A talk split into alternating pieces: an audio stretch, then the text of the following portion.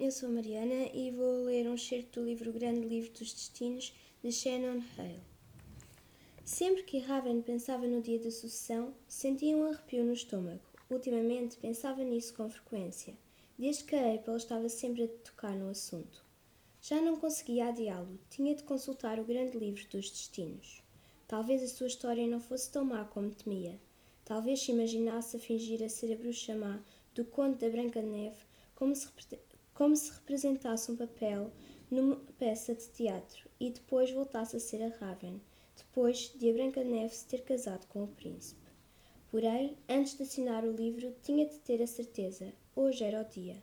A Raven sentia as asinhas de um pássaro nervoso e batiam a baterem-lhe no peito, mas não podia desistir daquela ideia. Perdera dias a planear todos os pormenores.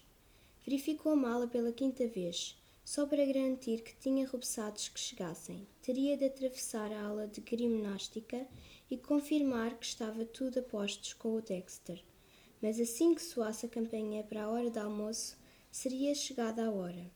Por, por que não paras de olhar para a mala? perguntou a Maddie, a caminho da aula.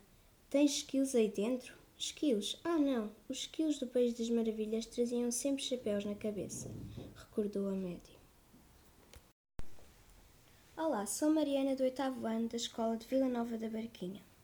Gostei muito do livro O Grande Livro dos Destinos. É um livro de aventuras daqueles que não se quer parar de ler à espera do fim.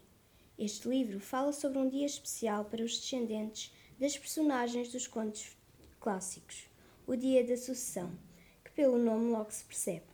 Neste livro, as futuras personagens dos contos têm de escrever a sua assinatura e prometer cumprir o seu papel. Raven, a filha da bruxa má do conto da Branca de Neve, não aceita o seu destino. Para além de ter de envenenar uma amiga, ter de ser má, que não fazia nada ao seu género. Não acreditava que desaparecesse do nada e o seu conto também, de apenas não assinar o livro. Queria saber como seria a sua história. Talvez não fosse tão má como temia talvez a pudesse alterar.